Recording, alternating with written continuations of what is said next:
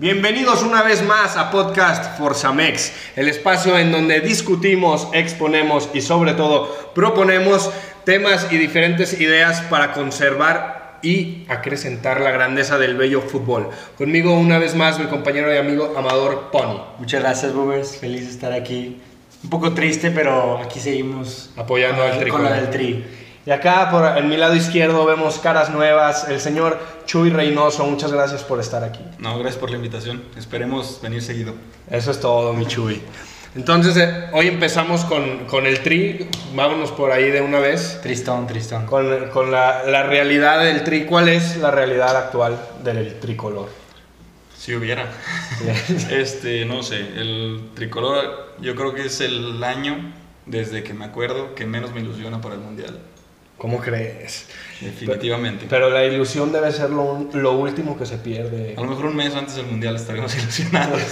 sin, sin fundamento, sin razón, pero así estaremos. Sí, yo, yo creo que lo que se vio ayer en el partido de contra Ecuador fue totalmente algo que refleja lo que ha llevado el tri estos últimos meses con Tata Martino. No sé si estén de acuerdo los dos, pero pues sí es muy desgastante y es muy frustrante ver a nuestra selección que no juega nada, que no propone nada, la verdad. Y eso es muy triste, la verdad. Digo, estamos con el tri apoyándolos a, a muerte los tres, creo, pero pues no se le ve ni pie ni cabeza a este fútbol. a este, este funcionamiento, ese planteamiento que el Tata le busca por un lado, le busca por otro, pero realmente no, no vemos ninguna propuesta en el fútbol. Cambian las formaciones, pero realmente la propuesta futbolística sigue sin convencer o incluso sigue sin aparecer, sigue sin haber ninguna propuesta. Sí, dicen no hay gol. Raúl falló una clara. Pues sí, pero tampoco genera nada. Hay dos claras por partido contra Uruguay, recuerdo una. Eh, realmente no generamos nada. Si no generamos, no hay manera de meter goles. Y, y en ese aspecto, los rivales de preparación del Tri Uruguay es, es un rival pues interesante, el más fuerte que pues, tal vez va a tener el Tri en el proceso.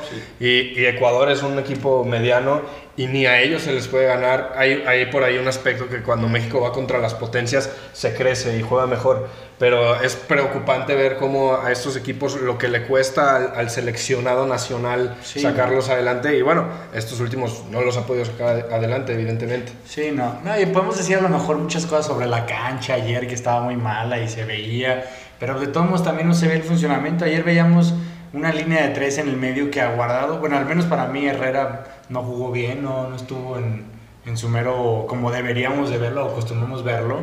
Y arriba también pues muy chato, güey, muy chato arriba. Tanto el Tecatito que con esa lesión que sale, pero que entra Antuna y Antuna parece desaparecido, o sea que parece que dejó ese espacio vacío. Entonces es preocupante eso.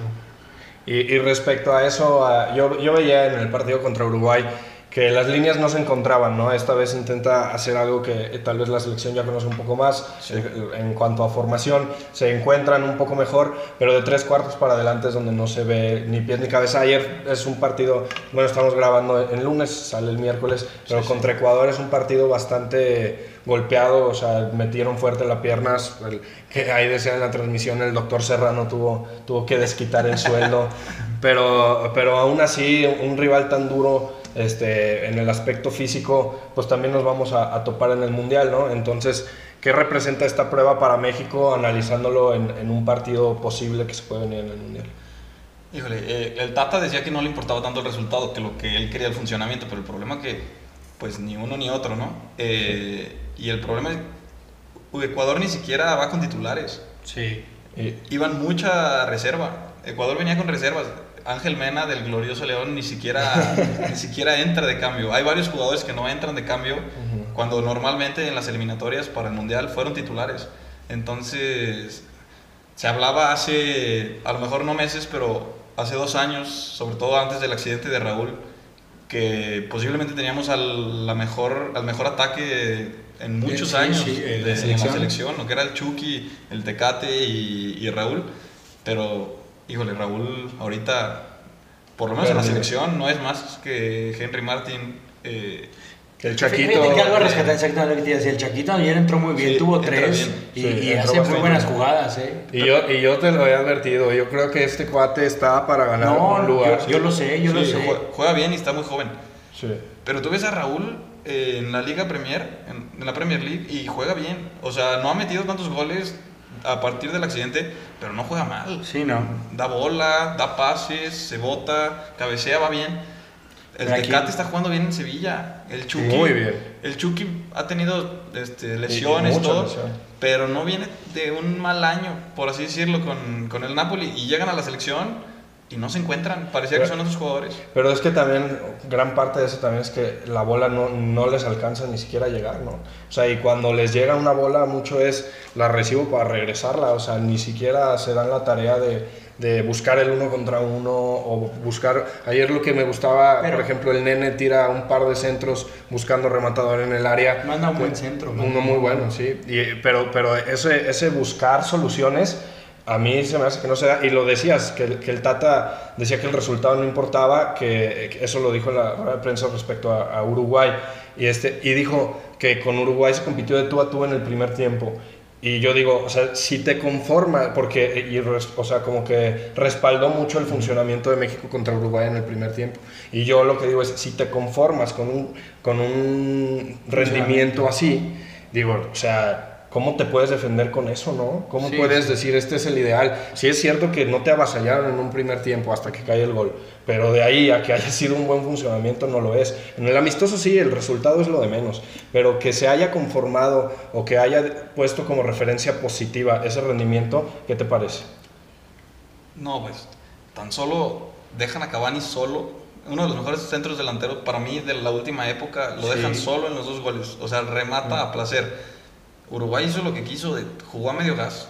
Jugó a medio gas, México no generó, no llegó, tampoco se me hace que haya tenido un buen parado en la defensa, y eso que habían metido cinco defensas. Sí. Tampoco, tampoco siento que en el primer tiempo, tampoco siento que, pues no, rescatable, yo no veo nada, la verdad. Nada. No, no, no, nada, nada, totalmente. Y tú defendías mucho esa línea de 5, pero a mí la verdad es que esa línea de 5, yo estoy convencido que no le va bien a México, güey. A- a mí- yo, yo estoy convencido que tiene dos muy buenos centrales, como es el Cachorro Montes, que viene jugando muy bien, y el otro puede ser entre Johan Vázquez Y que, y que no le da juego. Y no- bien, exactamente. parece que viene de vacaciones. y, y no le da juego, exactamente. Y los laterales es un cambio totalmente, porque esos dos laterales no me gustan nada. A mí Arteaga sí me gusta. A mí Y- también me gusta, pero es que dicen, no hay calidad en México. Pero te vas uno por uno los jugadores, Y son buenos son jugadores. buenos. A lo mejor no tenemos este, gente de en los top, en los equipos Top top, mundial. eh, sí, ¿no? Pero tenemos buenos jugadores en buenos equipos. Sí. O sea, Edson Álvarez viene a hacer un temporadón. Bueno, Sí. tiene dos temporadas muy buenas El en, en el Ajax. El Guti tuvo, de, a partir de que empezó a jugar, fue inamovible Sí, en, el PSV. eh, No, de- o sea, Johan Vázquez venía jugando muy bien. César Montes aquí en la liga local, pero también jugando bien. Ochoa, pues sabemos que siempre cumple. Realmente te vas uno por uno y pues mal equipo no es. No, no es, no es mal equipo. A mí eso, nombre por nombre, se me hace una buena selección que si, que si encuentran el funcionamiento debido, puede sacar mucho provecho de esa selección. Yo lo que te digo es, a mí me gusta la línea de 5, no digo la línea de 5 en el tri, digo la línea de 5 como esquema, como formación, pero me gusta aparte de que a mí me gusta 5-3-2. No me gusta 5-2-3 porque se separan demasiado las líneas, porque lo- los, los carrileros se topan con los extremos, porque lo más importante de una formación es la ocupación de espacios. Claro. Es, es qué tan cerca estás uno con... Digo, la ocupación de espacios con, junto con la movilidad que pueda llegar a tener un jugador, que pida la bola, que se acerque, que, que siempre haya superioridad numérica y eso es intentarlo hacer desde plantear una formación sí acorde al rival, pero más que nada a través de, de las funciones, tareas básicas que tiene cada uno, de- desde donde partas. Claro. O sea, si partes de la... Si son cuatro defensas y partes de la lateral, o si son cinco y partes desde el carril, de todos modos tus funciones tienen que estar muy claras. Tienes que saber a quién vas a... Hay cuatro fases en el, en el juego que son posicionamiento, bueno, de- defender en posición, o sea, en juego posicional, que ya está el equipo acomodado, te están atacando, y luego está defender en transición, los idas y vueltas, y, el- y ofensivamente igual. El jugador tiene que tener muy claramente las funciones que tiene que hacer en, los cua- en las cuatro etapas. Entonces, ah, por ahí se dice, la formación no importa no, tanto, o sea, la formación depende del momento en que tomas la foto. Si tú Claro. tomas la foto en cierto momento del partido, puede parecer un 3-1, 3... Este, No, es meramente lo que sea. regate. Es, es me- exactamente, es, es meramente en, en dónde están posicionadas en ese momento. Pero si tiene clara la función, Claro. entonces el, el lugar en donde está, el que esté más cerca de lo que tiene que hacer, es lo que favorece. Ahora, funcionamiento, se ve que, que ninguno tiene claro qué es lo que tiene que hacer. ¿no? O sea, es, los pone ahí y salgan y jueguen. Y para mí el más claro ejemplo que hay es Héctor Herrera. O sea, viene a la selección. eh, bueno, todavía el parti- estos partidos no estuvo tan mal, pero meses anteriores, cuando estábamos en la eliminatoria, veías a Herrera errar N cantidad de pases. Y en uno de los mejores equipos del mundo, Y aparte- era inamovible para el Cholo. Estaba jugando bien Estaba jugando antes muy de bien. lesionar, sí. Está jugando muy bien an- antes de la lesión muscular que tuvo, pero, o sea, es increíble que cada quien haga bien su trabajo en los equipos en donde juegan, en sus Sí. ligas, y ahora viene a la selección. Y no, Parece y que no sí, no. Y, y, pero últimamente, fíjate cómo viste el Cholo, que a, a- a HH lo metía en los últimos minutos para, para guardar el partido, re- realmente. ¿Por qué no lo, por qué no hace Tata Martino igual? O sea, Yo- ¿por, qué no, por que- qué no retoma esa, mani- esa misma manera del Cholo? Yo creo que ahí el problema es que eh, para mí me dicen, es que estos están viejos y ya no corren. Es que posiblemente un viejo, pues obviamente va a correr menos, pero si lo acompañas con una- unos más correlones, con por ejemplo Beltrán, con Guti, con... Sí, pero, bueno. pero si pones a dos que no corren tanto, que es Guardado y Herrera, pues pierdes demasiado. Sí, pierdes claro, demasiado. le, le cargaron mucho al nene Yo-. Sí, yo, yo creo que hay que poner uno a la vez, o sea, de, de los jugadores que tal vez no tengan tanto experiencia, recorrido. una experiencia, Sí, sí. una experiencia y sobre todo por eso, por el recorrido que pueden llevar. Sí. No, como, como llegó a pasar en el Mundial contra Alemania. ¿Viste a, a Márquez cuánto tiempo lo metieron? Sí, 15 sí. minutos. Sí, y sí, entró claro. a, a defender y a ordenar y, Y ubicar, y a- y a- exactamente. Y más Sí, que nada de mentalidad hablando. O sea, y- calmar a la gente, decir, ah, vamos, vamos ganando, no hay que perder la cabeza. Y justamente quería tocar ese tema que ahorita lo mencionó Chuy, se me vino a la cabeza que como vienen los jugadores de, de jugar bien y aquí no dan un pase, que dices, pues igual y, y el funcionamiento del equipo no es el mismo, o no es, o sea, sí, exacto, no vienes a hacer lo mismo que haces allá, Sí, claro. pero el dar un pase es una ejecución que deberías de hacer, o sea, independientemente de tus funciones. Y del técnico, sí. Sí, y entonces eso, pero eso hay un, hay un aspecto de la fortaleza mental en atletas, que es un, un curso que me gusta que he estado estudiando, en donde dicen, el, el jugador, eso o sea, se da por falta de confianza muchas veces. Y lo que más le puede dar confianza a un, a un jugador es tener un juego, un plan de juego bien establecido. Si no tienes un plan de juego bien establecido, pueden bajar los niveles de, de confianza significativamente y se pueden dar ese tipo de fallos. Entonces, no es necesariamente por el funcionamiento, es porque el nivel de confianza llega a bajar porque no tienen claro lo que tienen que hacer, porque no saben a qué están jugando y entonces empiezan a haber errores que, que antes no cometen, ¿no? Sí, O sea de que- primaria diría Martinoli. así es. Sí, sí. ¿Cómo, cómo ves esta parte, cambiando de tema un poco, que el Almada está acechando a agarrar la selección después del, del Mundial? Y ya lo dijo públicamente, pero yo creo que a mí se me hace, bueno, lo hemos tomado en podcast pa- anteriores, como dices que este, hay que respetar procesos y estoy de acuerdo con ese tipo de cosas, pero a lo mejor creo que Almada es un, un director técnico muy, este, que le queda como anillo al dedo a la selección porque conoce El fútbol todo el fútbol mexicano. mexicano y aparte conoce y, y todas las raíces y aparte, y, o sea, como que lleva mucho a los jóvenes a, sí sabes, como a... Sí, trabaja muy bien con el joven mexicano. sí, sí. Conoce muy bien la idiosincrasia del joven mexicano. No sé qué opinas tú de, de eso. Digo, eh, Almada me gusta. Almada me gusta desde que estaba en Santos. Me gustaba y me encanta cómo saca chavitos de Debuta 17, cada 18 ratito. años. Debutó muchos jugadores en el Santos. Y lo mismo viene siendo en el, en el Sí. Pachuca. De hecho, por eso Navarrito y otros jugadores de gran calidad y de gran trayectoria pasaron a un segundo plano porque saca muchos chavos. Y, y me daría mucho gusto que Almada estuviera en la selección porque siento que, digo, Aldo Rocha no es, ya no es joven, ya le pega a los 30, pero le- no le tiene miedo a darle oportunidad a otro tipo de, De gente, no reciclar ciclo con ciclo, la misma generación. Eso es algo que se le está achacando mucho al Tata y con justa razón, ¿no? O sea, hay muchos que... Sí, justo lo que hablamos, que lo, que dices, o sea, bueno, lo que se dice es, ¿qué, qué más tengo que hacer para recibir un llamado? Sí, ¿no? claro. Entonces, pues por No, ahí... y, como, y como lo dice Chuy, o sea, por ejemplo, necesitas un, entrenador que no respete, o sea, que no nomás vea el nombre de la persona. o que sea, no respete jerarquías Sí, de cierta forma, ¿no? Exactamente, exactamente. El que esté mejor en su momento. O sea, sabemos que Guillermo Ochoa, cómo le va muy bien en los mundiales, pero si está Acevedo en el mejor momento, ¿por qué no darle la oportunidad? O probarlo, exacto. Probarlo, o sea, sí, lo claro. pruebas y, y si no te convence, porque hay otros aspectos que también ve un técnico Sí, más allá sí, de... sí, claro, claro. Hay que nivelar muchas cosas que no sabemos, pero no está de más intentarlo. Pero- ahorita con, perdón, ahorita con, por decir, Moreno y Guardado, me pasa algo con lo que pasaba un poco antes con Salcido. O sea, que fueron jugadores que nos dieron muchísimo, muchísimos Sí, y que los quieres mucho. Que no había un partido que jugaran mal. O sea, era partido tras partido era jugar bien o por... o Cumplir. sea, sí, Mínimo. pero de ahí para arriba. Ajá. Pero no los puedes tener eternamente en la alineación o ni siquiera en el equipo. O sea, Héctor Moreno fue un jugadorazo. Fue Sí. un jugadorazo. Estoy de acuerdo. Sigue siendo bueno para la liga.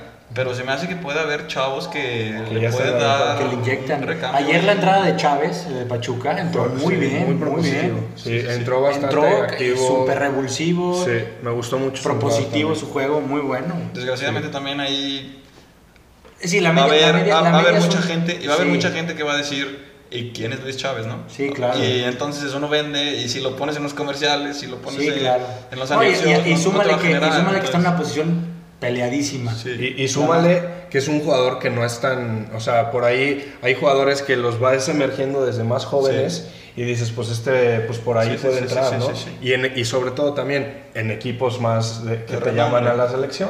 O sea, hay equipos que evidentemente te ponen un paso más cerca de la selección. Hoy, Alan Mozo está más cerca de la selección Sí, que sí. hace una semana que Sí, no sí, había sí, firmado claro. ¿no? Sí, claro, o sea, ve, ve el torneo del Monterrey. Eh, retomó un poco con Bucetich al final, pero tampoco es como que haya sido un torneazo. Y semana con semana que salen las convocatorias a la selección, tiene muchísimos jugadores en la selección. sí. Y hay el Atlas no tiene ninguno. Sí, El Atlas no es tiene una ninguno. locura, es una locura. O sea, el Hueso Reyes, El Aldo Hueso Rocha, por decirte dos. Sí, sí. Sí, y y por ahí, para igual ir cerrando un poco este tema, hablaban del, del Tata. O sea, yo te voy a decir, y, y lo sabes, yo siempre he sido de, que se respete un proceso. Con que vean una cosa positiva, de, por ejemplo, lo que veía con Osorio era, lo acribillaban, y lo que veía era, el vestuario estaba con él, el vestuario salía y declaraba y decía, estamos con la muerte. Del Tata no veo eso, del Tata no veo funcionamiento, del Tata no veo trabajo, del Tata no, del Tata no veo nada. No sé si viste un video en donde sale en la banca diciendo, no tengo equipo. Sí.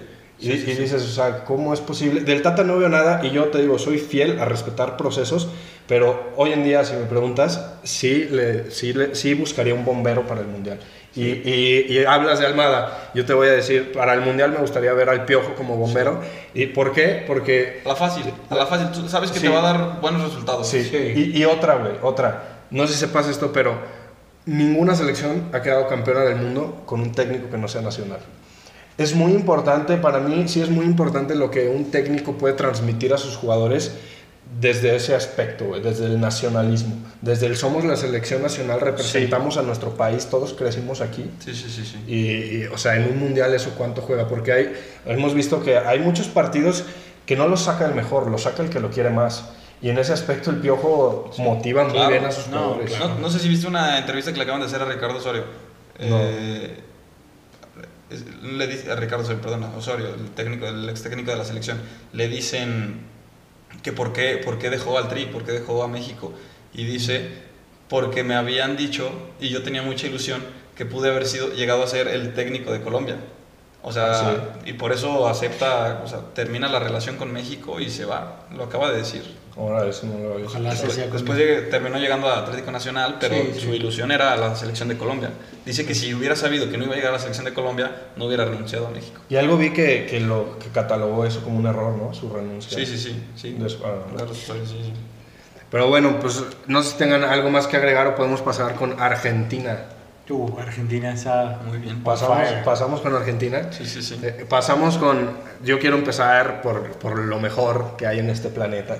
Es Leonel Andrés Messi Cutuccini. Que se ve ahí las ganas que trae Leo de jugar, la actitud de Leo. O sea, de, de este último partido contra Estonia, que anota cinco goles es una locura. Ahorita lo comentamos.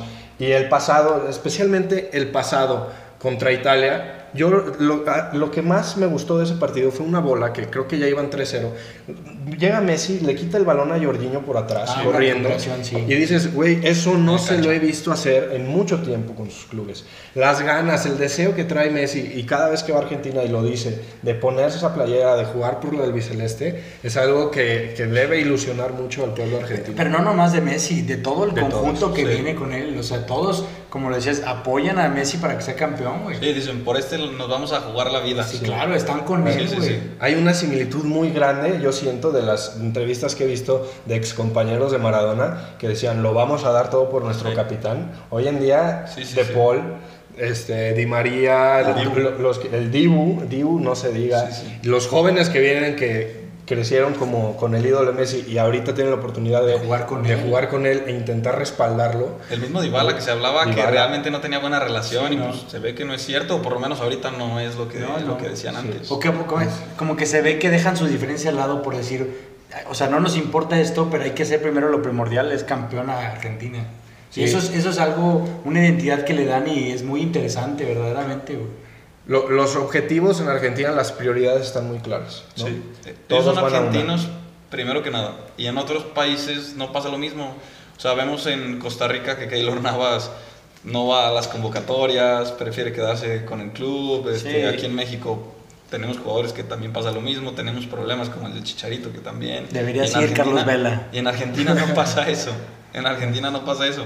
O sea, todo Es un orgullo- es un pone orgullo la ser- camiseta argentina Sí, por- sí. ante cualquier cosa. Es, es un privilegio, ¿no? Primero que otra cosa es un privilegio. Sí, sí, sí. Y, y bueno, hablando de eso, de, o sea, si quieren podemos pasar a eso de los cinco goles y, y a la actitud y todo. Lo que me- a mí me gusta mucho de, de eso es que una vez recuerdo una frase que dijo Guardiola, que dijo, este, cuando le metió cinco goles al Leverkusen en Champions. Ujú, que eran Y este, 7-1, sí. 7-1. Y que, y que le dice, y que declara, que creo que pues, él ya no estaba con el Barça, y le preguntan por esos cinco goles, y dijo, hizo cinco, pero el día que él quiera hace seis. Y algo, algo que a mí me llama, recordé esa frase porque esta actitud que está teniendo Leo, se la veía yo con Guardiola. Sí, mucho importa esa juventud Sí. que tienes de, de llegar y de Sí. estar ahí, pero también importa el entrenador que tenía. Sí. O sea, Guardiola seguramente ha sido el entrenador que más le ha exigido a Leo en, en su historia, Sí, en, claro. en su carrera.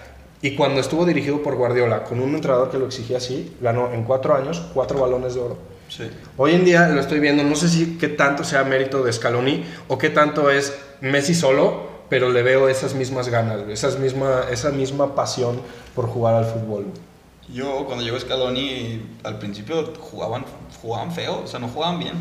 Yo no sé en qué momento hacen este clic, este, que bueno, culminan con la ganando la, la Copa América y de ahí pura No miel. paran. O sea, de ahí ha sido triunfo tras triunfo tras triunfo y llevan más de dos años sin perder un solo partido.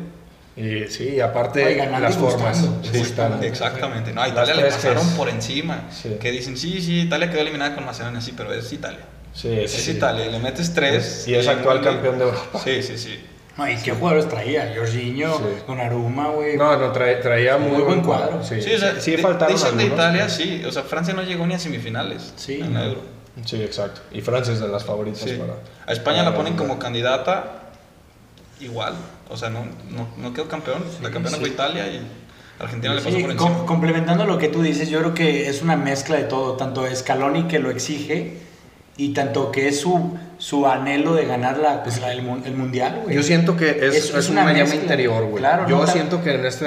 Pero también, es también tiene que ver mucho el, el empuje que tienen los jóvenes con los que están jugando. Porque imagínate, el- como tú lo dijiste, el orgullo de jugar con tu ídolo desde chico y que ahora lo tienes en la cancha, güey.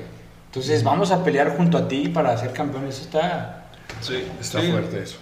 Está muy No, chido. tota- totalmente. Deberíamos Y de crear- para de mí, crearlo así. jugador por jugador, posiblemente hay tres equipos por lo menos arriba de Argentina, pero como equipo puede, quedar, no hay. cam- puede quedar campeona indiscutiblemente. Sí, Y, y eso es un poco de lo que hablaba... Muy contendiente a... Sí, de, de lo que te decía de, de eso, de que hay partidos que los gana el que más quiere. Y yo creo que este mundial el que más lo quiere es Argentina, sin ninguna duda. Sí, no, no, es que no encuentro otro.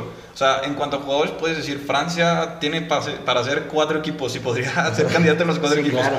Pero Y- como incluso- Argentina, a lo mejor Brasil posiblemente le incluso puede Brasil. ser el que le puede dar Portugal. un poco de pelea. Portugal es Portugal viene muy bien con jugadores, trae un equipazo, ¿eh? O Sí, sea, es línea por línea. sí, pero estuvieron a nada de quedarse fuera. Bueno, sí, también, es cierto. Le pasa, le pasa, le pasa a muchos. Sí te la doy por buena, pero o sea, línea en línea es muy buen equipo.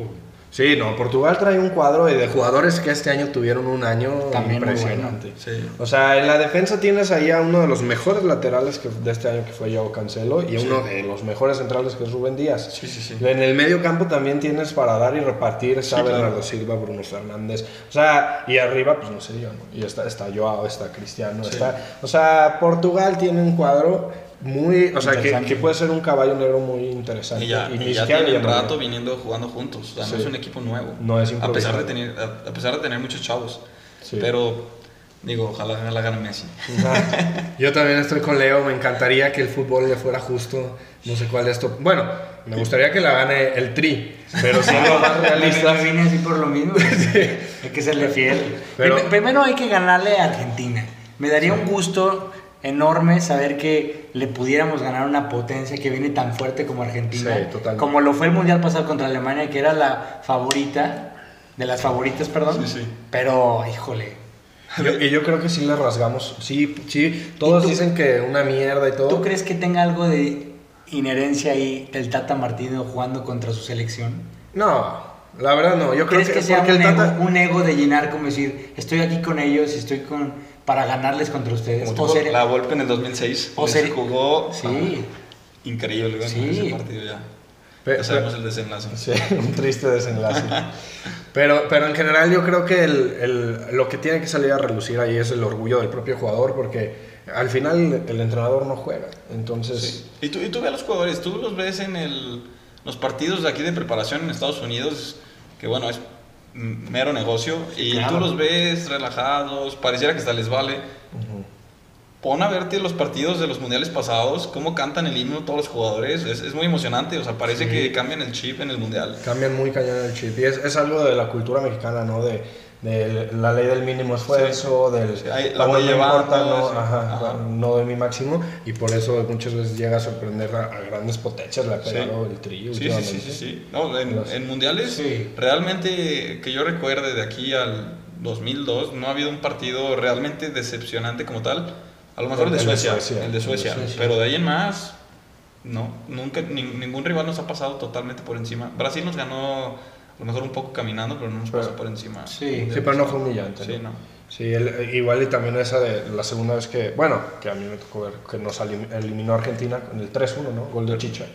También un Sí. gol en fuerísima sí. claro. pero- Sí. pero sí. Pero, pues así está el, el panorama actual de México, de Argentina, que Casi son igual. nuestros rivales de grupo. Casi igual. Mejor estudiamos a Arabia Saudita Ahí el, el duelo principal va a ser ahí contra Polonia. contra Polonia. Ahí Sí. ese, el que gane ese pues va a salir muy reforzado. A Polo- Polonia tiene en ese aspecto un poco más de ventaja porque juega el último contra Argentina, que podría Sí. ya Argentina estar calificado. Sí. Y este, Pero no creo que Argentina te tire un solo partido, ¿eh? Aunque Sí, estén no. calificados, no creo que jueguen con banca ni nada. Mm, no sé, ¿eh? yo creo que sí. Es que Sí. tendría que ver No con mucho el desenlace sí. del grupo. Tendría que ver Sí, mucho exacto. el desenlace del Pero, grupo. claro, Lo es mismo que- pasó contra el de México. con- vimos cómo pensamos todos que este, iba, iba a poder pasar hasta calificar Corea del Sur, güey. Sí, sí, sí. Ah, sí. Pero, pero ima- imagínate tú, que Argentina gana sus dos primeros partidos. Sí, lleva seis puntos. Ajá. Pues no, no va, o sea, sí es más fácil para Polonia ganarle a Argentina que para México en el segundo juego. güey. Sí, o sea, sí, pero posiblemente Polonia puede llegar con cuatro puntos. Por ahí empatando con México y ganándole a Arabia.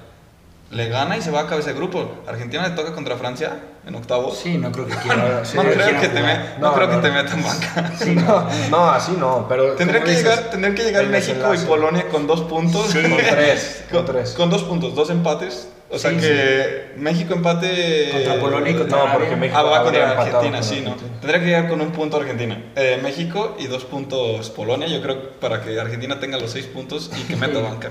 Solamente así. Sí, Pues quién sabe, ya, ya lo veremos en, en noviembre.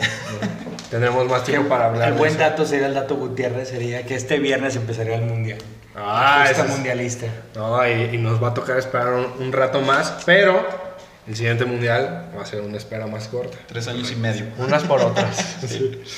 Pero bueno, pasamos, como ves, con futbolofía. Venga. Lo que viene siendo el, el tema de hoy, te explico que es tu primera vez. Este es el momento en donde hablamos un poco de- del romanticismo del fútbol, o sí, desde el amor, ya sea o para proponer o para anhelar o para todo lo que sea. Hoy en día sí es para, para a- exponer un tema que es la pérdida de audiencias, Sí. que el fútbol ha ido perdiendo bastantes aficionados en, en estos últimos años. Hay muchas cosas que influyen en eso, hoy vamos a, a tocar algunas de ellas, pero es justamente también convocamos la siguiente sección, es el sapiencímetro, a nuestra audiencia a contestar una pregunta y, este, y ellos, ellos nos, con su sapiencia nos deleitan. y, y Para que nos- nos sigan contestando, banda. Sí, y, ah, y antes de que se me olvide, siempre se me va, ayúdenos compartiendo, suscribiéndose, dándole like Y sobre todo eso, el boca a boca con sus amigos, con sus camaradas, aquí vamos a estar dándole con todo. Pero bueno, empezamos con esto y, y, y uno de los puntos principales que así a mí se me hace, el por qué se están perdiendo audiencias, es porque ya no se ve y ya no se juega tanto como lo era antes. Vamos a empezar por el aspecto de por qué no se juega como antes y mucho puede ser, como, como te lo dije antes de iniciar el podcast, el, el, niño anteriormente su juguete podía ser un balón Sí, claro. y hoy para un niño el juguete es un teléfono. Sí, sí. Entonces la verdad es que hoy en día los niños pasan la mayor parte del tiempo, o sea, ya no se sale a las calles a jugar igual, se está mucho en, en esos aparatos y hoy justamente una cosa que le pega mucho al fútbol, eh, y eso lo, lo vi en un curso que nos estaban dando estadísticamente, son los juegos, los e-games. Desde los, Sí, sí, sí, los y, y videojuegos. eso, y, y, y a qué voy con esto? Cuando tú eres niño y juegas y practicas y lo disfrutas, pues luego lo quieres ver y lo quieres consumir y todo. Pero si no, lo, si no lo juegas, no lo consumes, ¿quiénes están volviendo los héroes de estos niños? Los gamers, que son a los que ellos consumen, a los que ellos ven, a lo que ellos hacen, lo que ellos juegan. sí, claro. Y un ídolo al final muchas veces es la persona que, que llega a ser mejor que tú lo que te gusta hacer. Claro. O lo que... o sí, Bueno, que está del otro lado de la pantalla, simplemente. Que lo Sí. ven grabándose y lo ven jugando y lo idolatran y todo. Entonces, eh, por ahí va, va un, un aspecto, es ese, o sea, el niño de hoy juega más videojuegos, pues entonces la tendencia se está yendo para allá, Claro. y- en vez de, de jugar fútbol. Hay muchos factores, hay muchos factores que Muchos, influyen sí. esto, pero tanto como lo hemos visto que es la enorme competencia que existe ahora en el mundo, tanto que no nomás es en deportes, que también ya hay otras cosas de entretenimiento como puede ser el cine, el teatro, este, cosas que antes no se veían. No tanto, exacto. Sí, O sea, claro. antes, si querías consumir películas, ibas al cine. Sí, claro. Hoy en día puedes conseguir, sí, pero hoy en día puedes conseguir, eh, co- consumir eh, desde Netflix. clic. Sí, o sea, toda es- esa proximidad. Y luego también está ese, para ya irlo viendo con el aspecto de, de por qué ya también se ha dejado de ver. Uno es porque Tanta plataforma. tanta plataforma, Sí. esa es una, los costos, esa es una. Y, es- y la otra también es que se democratizó justamente eso, se democratizó la, la exposición. Sí. O sea, hoy cualquiera puede hacer algo, nosotros podemos hacer un podcast y Ajá. esperar que gente lo vea. Sí, claro. Antes mucho era por imposición, Sí. era, puede, o sea, vas a ver la tele, es un hábito de la cultura mexicana y los canales que hay es esto y se pasa muchísimo fútbol. No, tan solo en el fútbol mexicano. Ascendía un equipo, si el que descendía era de Televisa o el que ascendía era de Televisa. Sí, y ya no había otra. No había otra. Era 9 y 9, ¿no? Sí, Televisa sí, sí, y sí. Azteca. Y, y, pues justo eso, o sea, había también, había una tele que se sentaba la familia a verla. Hoy en día, si el niño no quiere ver lo que está en la tele, se va, ve su celular y ya está viendo un youtuber. Sí, Está viendo algo. Ojalá ese niño nos esté viendo a nosotros. Pero, pero ojalá que esté jugando fútbol. O sea, a mí sí, sí esa parte de, de que salgan a las calles, que lo vean, que... Porque ellos son el presente y son el futuro. Ellos son los influenciadores de compra de los papás. De un papá que tiene un hijo que le dice, papá, vamos a ver el fútbol. Pues es un papá que, que puede regresar a ver el fútbol Claro. en una etapa que no la Para vio. retomar. Y ellos van a ser esos papás de la, de la siguiente generación. Sí. O sea, los niños para cualquier este, industria a largo plazo son el mercado más importante a cautivar eh, pensando en el largo plazo, ¿no? Sí, claro. Eh, no sé por qué pasa esto. eh, yo me acuerdo cuando estábamos nosotros muy chicos, las, o sea, nosotros veíamos a la gente un poco más grande, a los chavos que estaban intentando llegar a ser profesionales, y veías que tenían tercera división, segunda y primera. Luego se crea ter- tercera, segunda, liga Sí. de ascenso y primera. Eran cuatro. Ahorita, ah, no que sea más fácil, porque siempre va a haber un montón Muchas de trabas, competencia claro. y trabas y diferentes factores.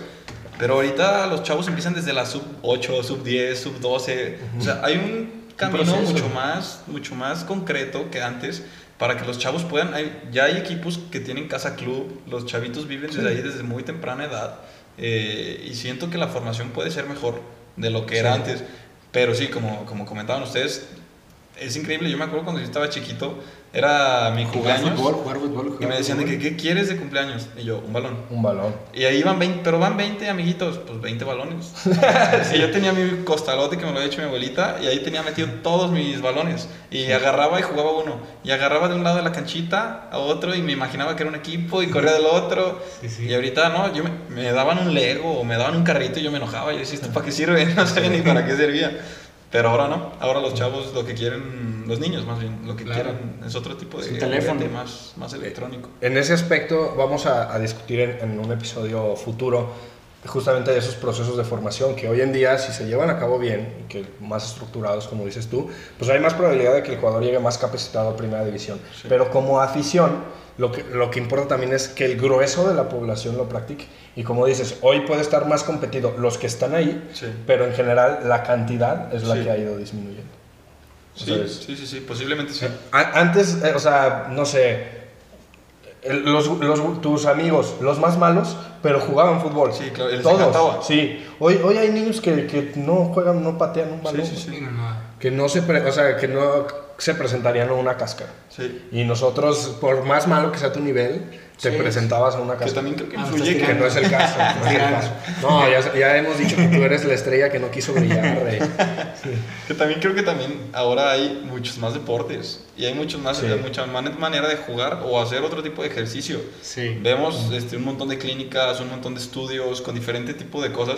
Antes básicamente la gente era básquetbol, fútbol y por ahí otras Opciones dos. limitadas. Sí, sí. Y ahora ya hay muchísimas más opciones aparte de todo lo que mencionábamos de lo...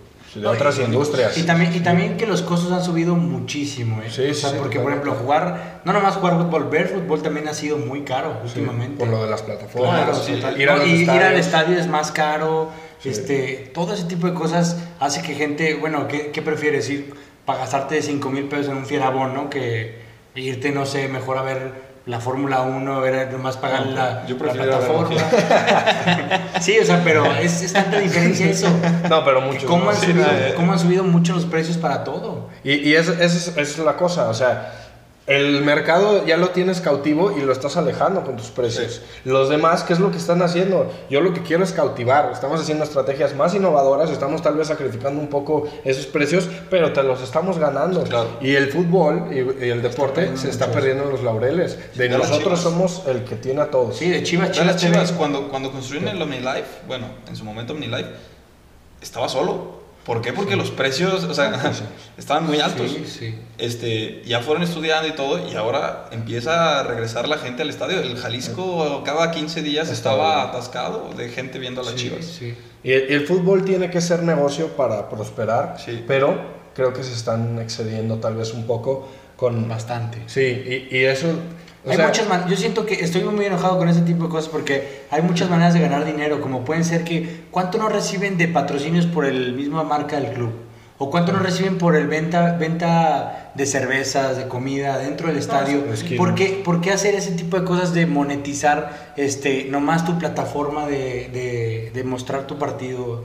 No sé, por ejemplo, ese tipo de cosas es muy molesto que, que lo tengas que pagar, ¿no? Es- No, y, hay cosas nostálgicas, por decir, yo me acuerdo de ver desde chico la, la Premier con lo, en, en Sky y veíamos a los mismos narradores Sí, toda claro. la vida, veíamos la, la Champions con los mismos narradores, la misma Libertadores por Fox Sports. Exactamente. Y te la empiezan a cambiar y todo esto, quieras o no, pues No sí genera... sí, que sí. te alejes, que te alejes. Que lo ves después por HBO y que escuches otros tipos de personas Y, narrando. y ahí ¿no? está otra industria diciéndote, mira, nosotros sí hacemos las cosas bien, Ajá. mira, vente para acá. Exacto. Y te empiezan a jalar. No, y es una competencia, a- al rato va a haber una plataforma por equipo. O sea, vas a tener que contratar A todos. 20 plataformas para ver la Premier Sí. League, vas a tener 18 para ver la Liga MX, o sea, Sí, no. ya es una exageración.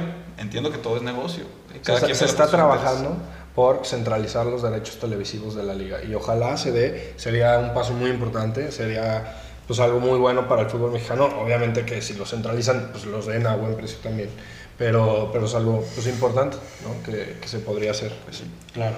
Y, y esa, la, la otra que decíamos de la, de la competencia que hay con las otras industrias, lo único que me faltó decir es, cuando una persona tiene una cita, por ejemplo, quiero ir con mi novia a algún lugar, no se pone a pensar cuál es la industria que compite, se pone a pensar cómo quiero pasar esa cita, si quiero ir al cine, si quiero ir al fútbol. Entonces, si el fútbol no ve a todos esos sustitutos como competencia, la está regando muy fuerte. O sea, tienen que empezar a tomar en cuenta todas esas consideraciones y empezar a acercarse más al pueblo. O sea, eh, que fue lo que los hizo grandes. O sea, el fútbol es, es Del pueblo. del aficionado. El aficionado es el que hace grande el fútbol. Claro. Y que lo alejen el fútbol del aficionado tiene, va a tener consecuencias muy graves. Sí, sí. Entonces, podemos pasar con las, con las respuestas del sapiencímetro. Esta vez convocamos a la banda a decir qué hace que un aficionado pierda pasión por un equipo o un deporte en general.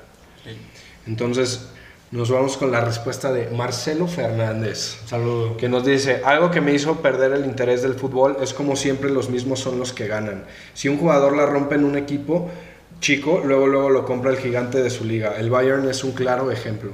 Se tiene que controlar y poner un tope salarial como se hace en las ligas de Estados Unidos. Esto le da la oportunidad a equipos chicos de competir. Sí, me parece totalmente cierto. Eh, sapiencia. imagínate, ser, sapiencia. imagínate ser seguidor del Dortmund, del Borussia Dortmund. Y que, No, y ver que tus equipos lo desmantelan acá Sí, rapidito, sí, claro, sí. sí. Que el ídolo que te- se te está formando, con que no se llame Royce, pero se te está formando, sabes que te lo va a quitar el Bayern en uno o dos años. Y ahora ya llega el City, llega. Por lo menos en la Premier alcanzas a ver 6, 7 equipos con poder adquisitivo. ¿Y es la mejor liga? Y es la mejor liga. Y hay mucha competencia, y hay Sí. 6, 7 equipos muy buenos, y hay detrás otros 6, 7 que dan batalla. Pero te vas a la española, y pues, un buen, muy buen jugador en el Sevilla. Ahora en el Atleti va cambiando la cosa, pero Sí, en el el Sevilla, en el Valencia, no dura más de dos años. No dura más de dos años. Sí, es. Lo mismo pasa en los equipos. mundial, sí. mundial. Y, y nada más porque no tiene tanto renombre la liga ni tanto reflector, pero tú te vas a la portuguesa, el Benfica y el Oporto hacen lo mismo con todos los otros equipos que hace el. Bayern con el Dortmund, ¿eh? Sí, lo es- mismo, lo mismo. Y la francesa, la, la misma cosa con el París. Con el París. Pero a mí por eso me gusta la Liga MX. O sea, la pueden llamar Mediocre, es pero- mediocre, irregular. Yo la llamo competitiva. Yo también, es que de verdad, o sea, empieza, empieza el torneo, por decir, vámonos al, al- no este que acaba de terminar, porque terminó a final, en diciembre del año pasado, que le gana el Atlas a León. ¿Cuándo ibas a creer que el Atlas iba a quedar campeón? No, ¿no? En, en tu vida. Eh, y, as- y este torneo que empieza puede quedar campeón el Atlas, el Santos, el Tigres, el Monterrey, el América, el Chivas, el León, eh, Sí, hay el muchos, Pachuca, hay muchos. eh, o sea, tiene, el- El Pue- ti- ¿cuándo, pensarías, 12 cuándo equipos. pensarías que el Puebla, Toluca. ¿cuándo pensarías que el Puebla puede tener un unos muy buenos puestos? Sí, no. Nunca. O sea, hay años atrás, remontate años atrás, nunca verías al Puebla en- Sí. ni siquiera ni ni en liguilla. Sí, y, y creo que, y creo que aquí sí cambia un poco lo que dice Marcelo, nada más en la Liga MX. ¿Por qué? Porque, por decir, el Tigres paga sueldos altísimos y paga fichas altísimas este, por jugadores, tres, cuatro veces o cinco o más veces lo que ganan gente en el Puebla, que no son cinco veces más buenos. Sí, no. Sí. Y en equipos top de, a nivel mundial, sí hay mucha diferencia entre los jugadores de ese Sí. equipo contra los otros. Aunque la ficha sea cinco veces Sí, más sí, grande, sí lo demuestra. no es lo mismo que aquí en la mexicana. Sí, totalmente, ¿Sí? totalmente. Za- Zaubín o Vincent, el de Sí, los sí, los claro. Rayados, no son No se ven 5 o muy 10 veces más buenos que los demás. Sí, sí. no, no se ven muy superiores, totalmente Sí. de acuerdo. Y, y de hecho la liga está tomando acción en eso, que justamente lo hizo a través de los derechos centralizados, que la, o sea, el margen de diferencia entre el club que más ingresaba por eso, el Barça o el Sí, Madrid, sí, contra el que menos, era de 9 y cacho, o sea, 9 veces. Y hoy en día está en 3.5. Y es, o sea, eso es importante. Y es que pueden empezar a Es- generar más dinero ellos y pueden empezar a agarrar mejores jugadores. Y ya no y no llega el Barcelona o el Real Madrid con dinero, bueno, el Barça ahorita no, pero Sí, el. Real Madrid con dinero y automáticamente pagan la cláusula de rescisión y se van los jugadores. Sí. Le pasó a Aguirre con Braithwaite. Le pasó, este, se lo quitaron de Leganés a medio torneo, le quitan al otro delantero Y se fue a comer descienden, banca. y descienden. Ah, Sí. sí. Y descienden, y, y ahí qué haces, si te quitan los dos mejores y pagaron la cláusula y los otros dos se querían ir al otro equipo, pues ya no tienen nada que hacer. Sí, no Y aparte Brightway llega a ser sustituto del sustituto en el Ah, Barça. bueno, del sustituto. por lesiones, por lesiones sí llegó a jugar, Sí, sí, sí, pero, sí. o sea, que por eso llegó, por, para ser bomba, Claro. pero en general sabías que era por un tiempo, Claro. que iba a estar ahí un ratito Sí, y... hasta él mismo sabía, claro. sí, pero él, él cuando, ¿sabes qué? Me dio mucha risa que cuando se fue Messi pidió la 10. Ah, sí, sí, sí. Tranquilo, compa Braithwaite, aguántame, aguántame un ratito. Y le pasaban, y luego ni siquiera el 9 le dieron, le dieron la 12, güey. Y él pidiendo el 10 de Leo, rey. También. Pero bueno. Sí, pero sí, sí, es cierto lo que dice, porque por decir, tú te vas 20, 25 años atrás, en la Liga Española ganaba el Valencia, podía ganar el Athletic Sí. Bilbao, podía ganar la Real Sociedad, o sea, había El equipos- mínimo competir. Sí, sí, sí, el, el mismo Villarreal. Sí, sí. Y, y, pues no, ahorita se ve un milagro Sí, o ca- prácticamente imposible que, Sí, que sí. quede fuera de, los tres top otro candidato. Sí, la verdad que sí. Cuando la gana el Atlético es la sorpresa. Y el Atlético ya tiene un poder. Ya no debería de ser sorpresa por todo lo que gastan. pues, sí, ya claro, están a la par de... Sí, Tiene, tiene al técnico mejor pagado del mundo. Claro. Creo que están hasta arriba de Barcelona. Es lo que No. Joao Félix. No, a lo mejor no es nómina, pero en poder adquisitivo. Ah, pues sí, ahorita sí. Ahorita No, sí, ahorita pero todos, lleva... to- todas las ligas. Sí, no, no, hasta le ganés, güey. Pero, o sea, digo, me refiero a, a poquito años atrás, unos cuatro años atrás. Yo creo que tenía el Atlético un mejor poder adquisitivo que el Barça. No, no creo. No, No, no, lo, no, no estaría. Bueno, es que la mala gestión tendríamos de que echarnos un buen clavazo ahí, pero. Así es. Pero, pero después de la construcción del Wanda y todo ese tipo de cosas, oye, pues, Pero eso también influyó el gobierno. muchísimo, claro. Pero también es. Pero bueno, otra respuesta que nos llega del señor Alonso Flores. Cuando pierde su identidad, bueno, la pregunta es, la repetimos, ¿qué hace que un aficionado pierda pasión por un equipo de deporte? Él la manda respecto al, al equipo. Cuando pierde su identidad, no respeta a sus jugadores o los pone por encima del club. Cualquiera de las dos, sí. Es- Eh, son los contrarios. sí, sí, opuestos, sí. pues. El claro ejemplo de lo primero que comenta Alonso podría ser el Necaxa, ¿no? Este, De perder la identidad. Sí, y de que Sí. la- y a los dueños, pues lo No que les- les importa es el, el dinero. dinero. Este, no les Sí, importa. hay, hay tantos equipos que los han tratado como a la afición, sobre todo. Sí, sí, sí, sí. Como no nos importas. Sí, ¿no? sí, Y, pues, ¿no? sí, ahí se ve. O sea, ve lo que pasó con el Morelia. O Sí, sea, era un equipo con buena afición. O sea, ni siquiera era un equipo que no tuviera afición, era un equipo con buena afición, con tradición. No, pues gana la Liga de Expansión ahorita y ve cómo estaba el sí. estadio. Y, y lo mandan a un equipo en donde posiblemente hay gente que le gusta el fútbol, pero Pero sí, lo- los billetes es una, hablaron. Es una, es una zona de béisbol, lo sabemos. sí. Sí, totalmente. Pero por ahí sí, yo creo que sí tiene sapiencia. Yo Sí, creo que claro. sí, cuando un equipo se aleja de lo que te gusta de él, pues obviamente te aleja a ti. ¿no? Sí, como lo, lo que acaba de pasar allá en, en España con el Valencia.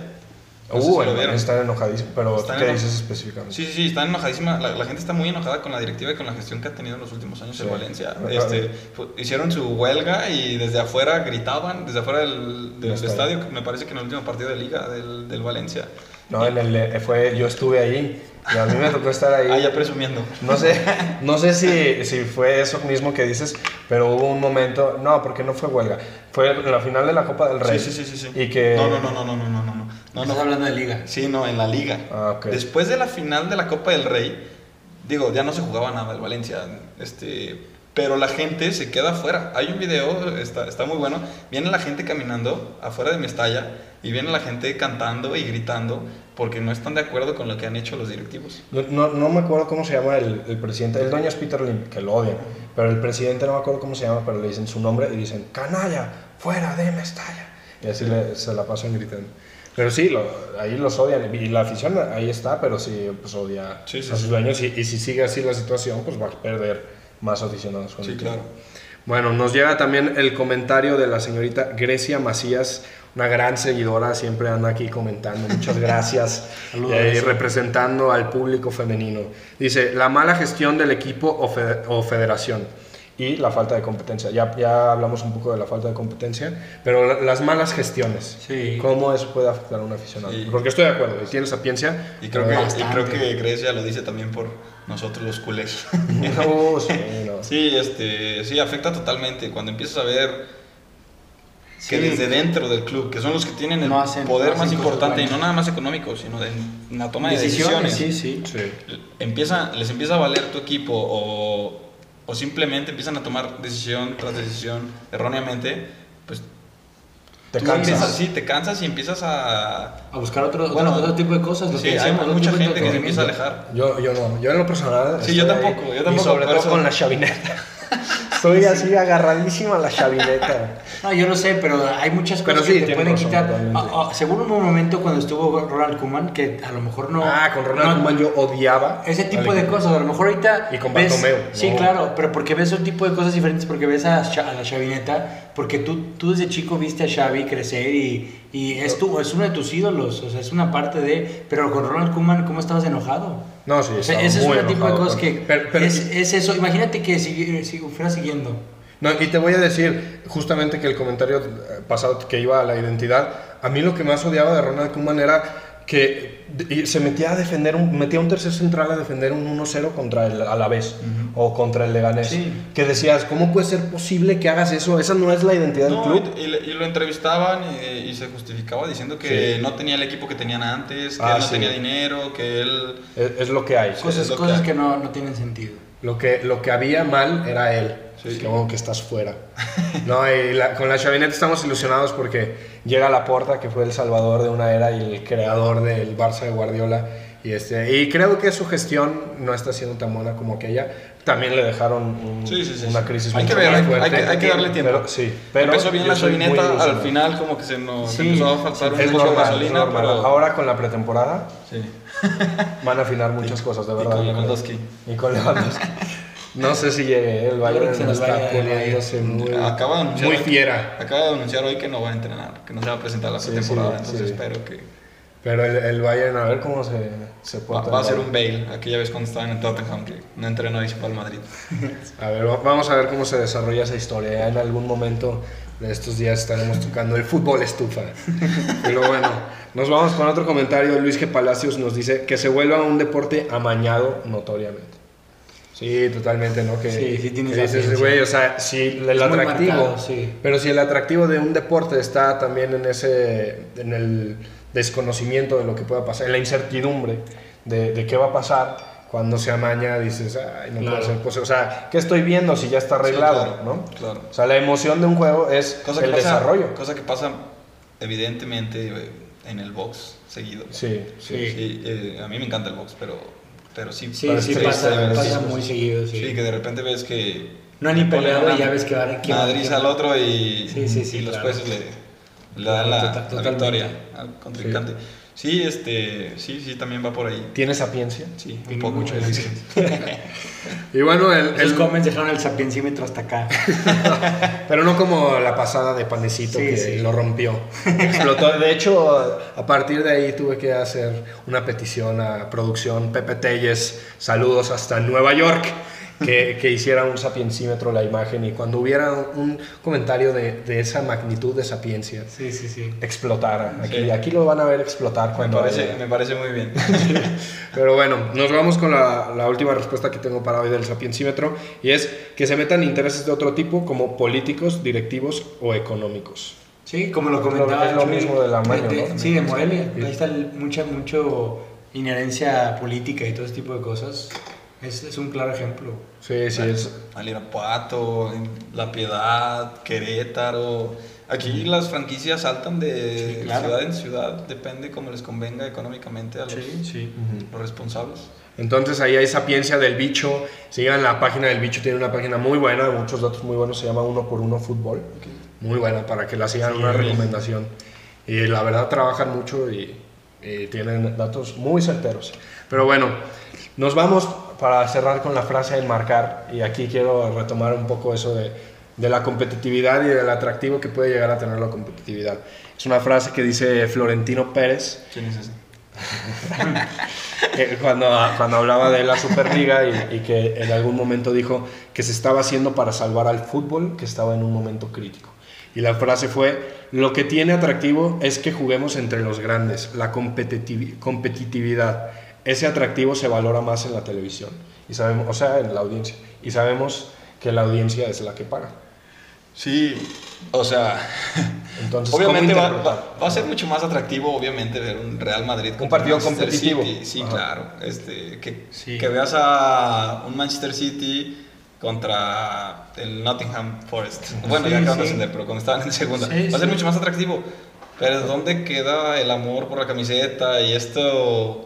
Esto que decías de no saber qué va a pasar, o sea, la- por eso me encanta. a Pero ahí la- no vas a saber qué va a pasar. En un City Forest sí vas a saber que el City va a ganar. O sea, No, sí, o sea, no. sí, pero por decir, en el, Pero es que, es que tiene, tiene que en la FA Cup, sí. vete a la FA Cup. O sea, Ah, es un torneazo. equipos prácticamente amateur que, digo, con Dan mucha suerte pueden Sí. llegar a Sí, jugar en campos de segunda o de sí. primera. Es- eso está increíble. Y, Ah. que, y que, lo, que lo pongas en una burbuja nada más a los, a los equipos Sí. más grandes, pues creo que, pues sí, a- va a tomar interés el torneo, claro. Pero la gente del Sí. Alavés, la gente del Villarreal, la gente de, o sea, de equipos medianos o, o, lo- o muy locales, Sí, pues van a empezar a tomar desinterés muy cañón. O sea, no, a, una, a una persona que le vaya desde hace 30 años al Villarreal, no le vas a poner la Superliga y va a decir, ah, ahora ya soy del Madrid o ya soy del Ah, Barça no, claro y dejo mi equipo, Sí, aunque el que- otro equipo ya no tenga aspiraciones de llegar a jugar es- ese tipo de torneos. Es que ahí está la cosa. Creo que lo importante es eso, no romper la aspiración deportiva. O sea, si quieres hacer un torneo de esa Pero es que ya está. naturaleza, en la Champions, Champions. Pero, pero que sea más constante, güey. Decía que que sea es- más seguido. Decía, decía el, el gran Mr. Chip, yo una vez leí un Gran gran tweet que puso, pone, no quites ni modifiques lo que funciona. Exacto. O sea, quieren cambiar el formato de la Champions, ¿por qué? ¿Para qué? Si es- acabamos de ver probablemente la mejor Champions Pero, de, a ver. de la historia. La Cha- sí, estuvo muy buena. Pero la Champions pasa a ser atractiva hasta fases de knockout. Eh, La fase de grupos no es tan atractiva. Pero es que entonces, ¿cómo No. va a ser? Imagínate, Tomos, o sea, te la pongo la mismita. ¿Cómo va a ser si desde fase de grupos empiezas a ver el Manchester City contra el PSG y en la final se van a encontrar otra vez? O sea, ¿qué tiene de sentido? Pues que- porque Pero es que no va a ser una- un conjunto de emociones, porque si desde antes vas, vas siendo un equipo Pero- bien y a lo mejor te puede tocar una misma suerte, como lo dice Chuy, que a lo mejor está Villarreal en un grupo y pasa y sigue pasando y sigue avanzando y sigue avanzando y llega. no quitarle que- eso, estoy de acuerdo. Esto- es- el es- mérito deportivo. Sí, claro. Pero, pero a lo que voy yo, güey, es, imagínate que un grupo, un grupo sea Barcelona, PSG, este, Arsenal e Inter. Es un grupo impresionante. Pero lo puede, lo Y- hay, y- es que lo hay. No, no lo hay, güey. Claro que lo No puede. Bueno, porque el Arsenal últimamente no se, Bueno, no, no se ha calificado. Cambia el Arsenal por, por el Liverpool, o el Dortmund. Pero, pero, o sea, desde tu punto de vista, desde lo que están planteando, pues realmente volvemos a lo que dice Infantino, pues hagan el mundial cada año, Sí, ¿no? O sea, cada dos años. Terrible. Cada, cada dos años, Yo cada soy año. partidario. Terrible Yo soy partidario. terrible. No, pues, ca- terrible. entonces hagan un mundial de verano y uno de invierno. o No, sea, no, no, no. ¿Dónde queda la No, emoción de la espera de cada cuatro años? Exactamente. Sí, cultivar. Y luego también van a ser las Olimpiadas cada año Sí, también. al, rato la, al rato la gente va a empezar a dejar de ver también el mundial porque se va a volver ya Sí, una claro. cosa. No, no, no, es, no, una, no. es una emoción por ver, esperar los cuatro años y ver No, a tu estoy de acuerdo, estoy de acuerdo. que hacerlo cada tan, o sea, tan repetitivo se vuelve aburrido. A mí me gustaría que fuera cada tres años, o sea, que cambiaran, que fuera una Copa América, una Euro, un Mundial, o sea, que fuera uno, uno, uno cada verano, uno de esos tres. O sea, que Yo fuera di- todos cada difiero tres to- años. Difiero Pero, totalmente contra eso.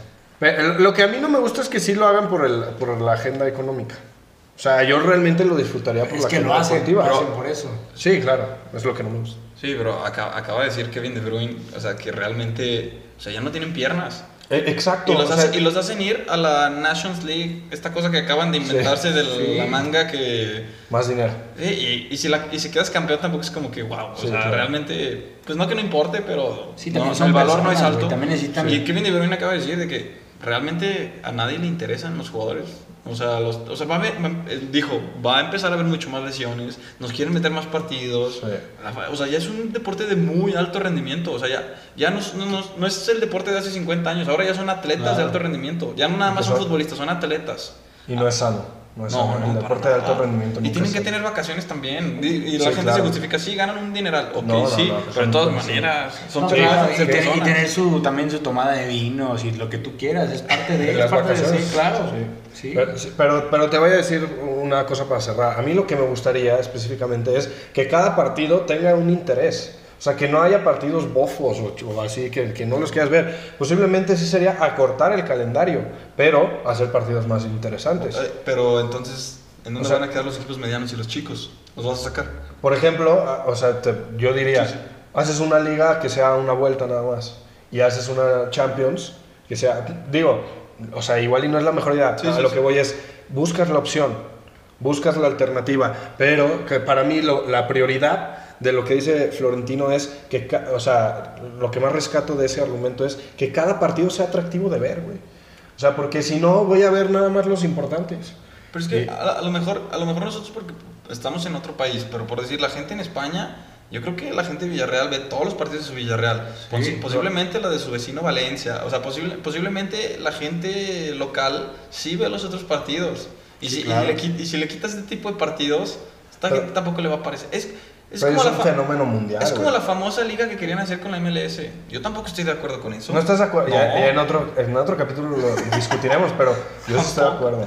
No, pues se me hace que eres amigo de Florentino y de Infantino. estoy- Es que- es estoy que- muy en desacuerdo con eso. Eh, no, es, es que tienes que Estabas buscar al principio hasta acá y lo regresaste hasta acá. Es Lo más, regresaste, güey. Sí, ya. Güey, es que el fútbol, Apágame primero, que otra cosa, el fútbol es un espectáculo. Sí, pero estás acabando. a hacer eso. Estás No, vamos a- acabándolo. vamos a ver el Super Bowl. Estás acabándolo. Sí, estás acabándolo. Porque a lo mejor quizás en cinco años si esto ya se vuelve aburrido. O monótono también. Que sea No, tan. no se tan- va a volver monótono. No sí. lo sabes, no Cuando- lo sabes. Porque ¿Qué, no qué es lo que se vuelve monótono? Que no hay competitividad, nos lo están diciendo todos, nos lo está diciendo Florentino. O sea, cuando no hay compet- competitividad, no hay atractivo, güey. O sea, yo sí veo todos los juegos del Barça, ¿eh? Vaya contra el que vaya. Y de Copa del Rey si va contra un equipo de divisiones inferiores. Mirandés. pero, pero por- o sea, yo soy un aficionado tal vez más de hueso colorado o más apasionado, pero el aficionado normal, pues sí, eso no, no le va a interesar. O sea, a mí, y a mí en lo personal, todavía que sí veo esos juegos, sí, sí, no me, no me atraen igual que ver un Pero, Barça pero aquí ya está desde el negocio. Pero aquí ya creo que ya va más desde el negocio. O sea, si quieres que los aficionados sigan yendo a los del estadio, los que tu equipo van perdiendo 2-0 y están haciendo la ola, eh, pues sí, o sea, entonces sí pon los atractivos los partidos, Sí. ¿no? O sea, Sí. esa gente sí va a ser, esa gente sí nada más va por el atractivo. Por eso pasa que, por si aquí en la Liga Mexicana empieza a llegar las fases finales y se llenan los estadios.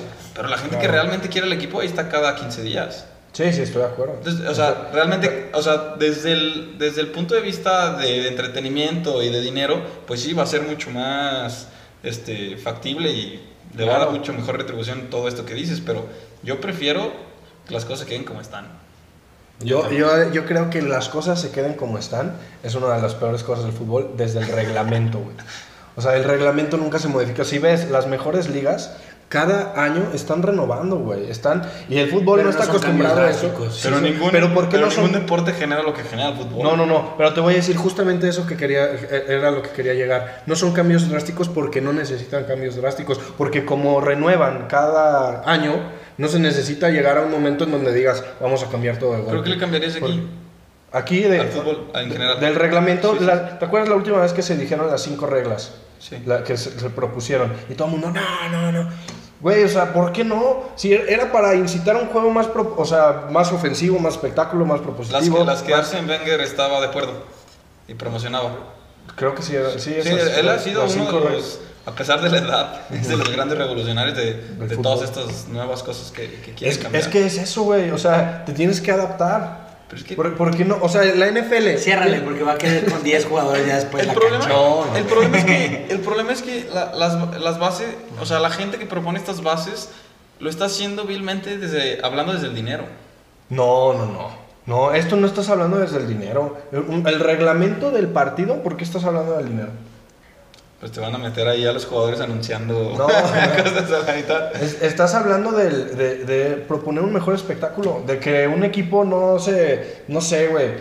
Me gustaba que, que se sancionaran más fuertemente las faltas, que para que no se, un partido no se cortara. O sea, todo lo que, Esas cosas, sí. todo lo que va hacia un juego ofensivo, que el juego ofensivo es el juego de espectáculo, a mí me gusta. Pero cualquier regla que se dice todos, no, no, no, ¿por qué? Porque nos han mal acostumbrado a muchas malas decisiones que, que ahora ya estamos muy resistentes. Y cuando que- vienen buenas Pues propuestas. es que ve lo que pasa pues con no. el VAR.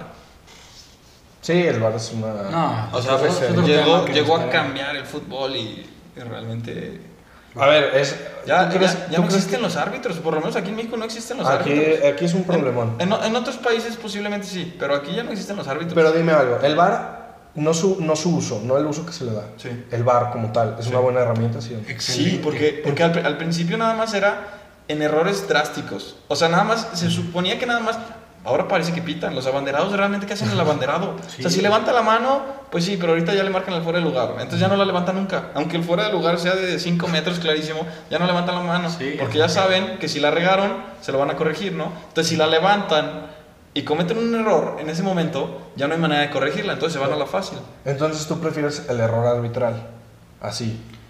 No, no como. no, yo creo a lo que le de Ah, hecho, bueno, no, ale- no- no que lo prefiera, pero. Al error al- arbitral, al error del VAR. Ah, sí. bueno, sí, sí, Sí, pero sí, es sí. que ahí está su mal uso. O sea, se hace una buena herramienta y no se le da un buen uso. Sí.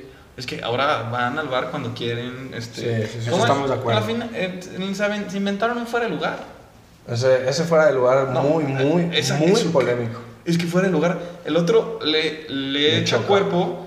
Pero ni siquiera el balón viene en camino todavía. O sea, no, ¿por qué Pero ¿sabes lugar? qué? Ya, ya lo vi y, y- y fue algo que me recriminaron en los comentarios de un TikTok que subí y lo borré. que porque después vi bien eso, esa parte y sí, y sí influye el trayecto del güey que va a cortar la No. pelota. Sí, sí lo, pues sí lo- ¿Cómo crees que va a ser fuera No, no, eso? yo no creo que era fuera una final, pero, no, no. pero ya veo elementos, o sea, sí veo elementos. O sea, no, yo no lo hubiera marcado. Sí, ahí yo, no, yo no veo elementos de nada, porque el balón ni siquiera viene todavía. Está muy difícil. O sea, le echa cuerpo cuando ni siquiera viene el balón. O sea, ¿por qué va a ser fuera de lugar? Si el Por- porque, porque ese güey cuando le echa el cuerpo, Sí. en ese momento está en fuera de lugar y le echa el cuerpo al güey que va a cortar la jugada. Sí, pero fuera de lugar es cuando te dan al momento del pase. El balón no ha salido. No, sí, ya había salido el balón. O sea, no un pase, pero sí era un momento en donde el, el último toque del balón, ese güey estaba en fuera de lugar cuando pasó eso. Pero bueno, ya, ¿cómo ven si, si lo dejamos para otro momento? Y el día de hoy cerrar, darles las gracias por acompañarnos aquí, caras nuevas. Y interesante, esperemos también pronto tener a nuestro primer invitado de la industria.